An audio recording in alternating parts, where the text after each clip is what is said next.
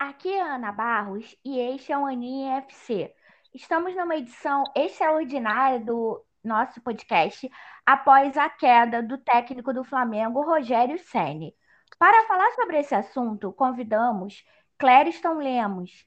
Clériston, ou Rubro Negro, como era o apelido dele no chat lá do Tá na Área, nos idos 2006, é analista de sistemas e futuro estudante de jornalismo uma pessoa que é bem entendida dos bastidores do Flamengo. Olá, Clériston. Olá, Aninha, boa tarde. Um grande prazer estar participando aqui do seu podcast. Clériston, o que aconteceu com o Rogério Ceni? Por que ele caiu? É, ele, o Rogério Ceni, ele já vinha sofrendo uma grande pressão por parte da, da torcida do Flamengo, né? E ultimamente ele acabou perdendo o elenco, né, por algumas decisões equivocadas em, em jogos do, do Flamengo, né, mas substituições e escolhas de, do time titular que realmente acabou não caindo bem dentro do elenco e a torcida por justamente os mesmos motivos, né? Mas Rubro, durante a madrugada, qual sentido teve a diretoria do Flamengo demiti-lo na madrugada, de uma forma completamente amadora? Então, o que, que aconteceu? Durante o dia, é, houve diversas reuniões da, da cúpula do Flamengo no, no Ninho do Urubu, né?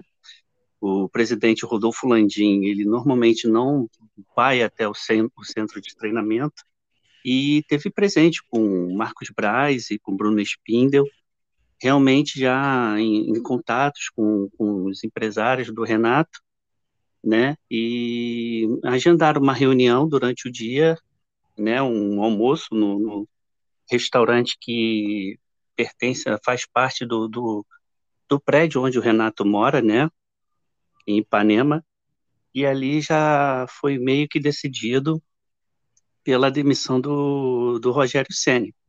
Então foi na madrugada que a decisão foi tomada e por volta de 2h46 da manhã saiu a, a decisão do Flamengo, né, através do Twitter, informando da demissão do treinador. Essa demissão teve relação direta com a reportagem do GE com áudio vazado do analista de desempenho do Flamengo, que acabou também sendo demitido até antes do Rogério? É, foi um fator primordial na demissão do treinador, né? As decisões que o Rogério Ceni vinha tomando dentro do, do, do, da parte do futebol do Flamengo eram bastante questionadas, é, pelo, tanto pelos jogadores quanto pelos profissionais do futebol do Flamengo, né? Rogério Ceni é uma pessoa com a personalidade extremamente forte, né? Ele não aceita nenhum tipo de, tipo de questionamentos, né? Muitas das vezes ele tratava mal os funcionários, né? Com deboche e até mesmo com palavrões quando a pessoa não estava presente, né? E muitas decisões equivocadas, mas o, o né? E com certeza foi os questionamentos errados e, e, a forma como ele conduzia a parte do, do futebol do Flamengo. Quais as pretensões do Flamengo com essa demissão? É, o Flamengo ainda pensa em, em alguma coisa na temporada, né? Foi feita essa, essa substituição ainda antes do início das oitavas de final da, da Copa Libertadores, né, antes do início também da Copa do Brasil, e tentar recuperar agora que vai haver o retorno de jogadores importantes, né, como o Gabigol, é, o próprio Everton Ribeiro, né, e agora, a partir de amanhã, já vai ter as presenças do Pires da Mota e do Maurício Islas, então é, é, tentar recuperar a temporada ainda, pois é esse ano é um ano de eleição dentro do Flamengo.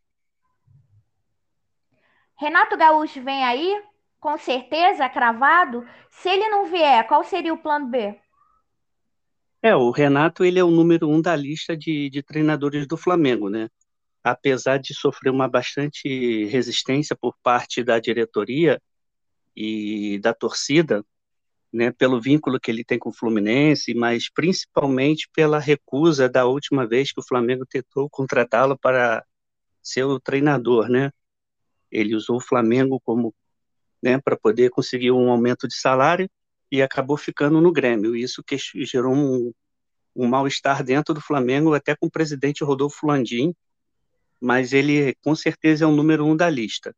A ideia do Flamengo seria aproveitar a situação que está bem complicada dentro do Benfica e poder anunciar o Jorge Jesus. Mas até isso levaria um pouco de tempo, mais ou menos um, um pouco mais de um mês, pois tem o início da pré-Champions, né, que onde o Benfica foi classificado e é a decisão sobre o, a, as confusões que vêm acontecendo devido ao escândalo de corrupção dentro do Benfica. Clériston, eu gostaria muito de te agradecer. Foi realmente um prazer ter você aqui no podcast, com notícias assim, fresquinhas, quentinhas, é, realmente no calor da emoção. Você está sempre bem informado, é, tem várias fontes boas dentro do Flamengo. Então, a gente já se conhece há bastante tempo.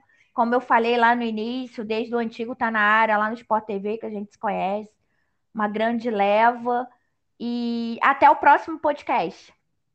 Eu que agradeço o convite, Aninha. Dizer que é, uma, sinto bastante falta daquele tempo, né? Tanto do Tá na área quanto do Redação Sport TV, né?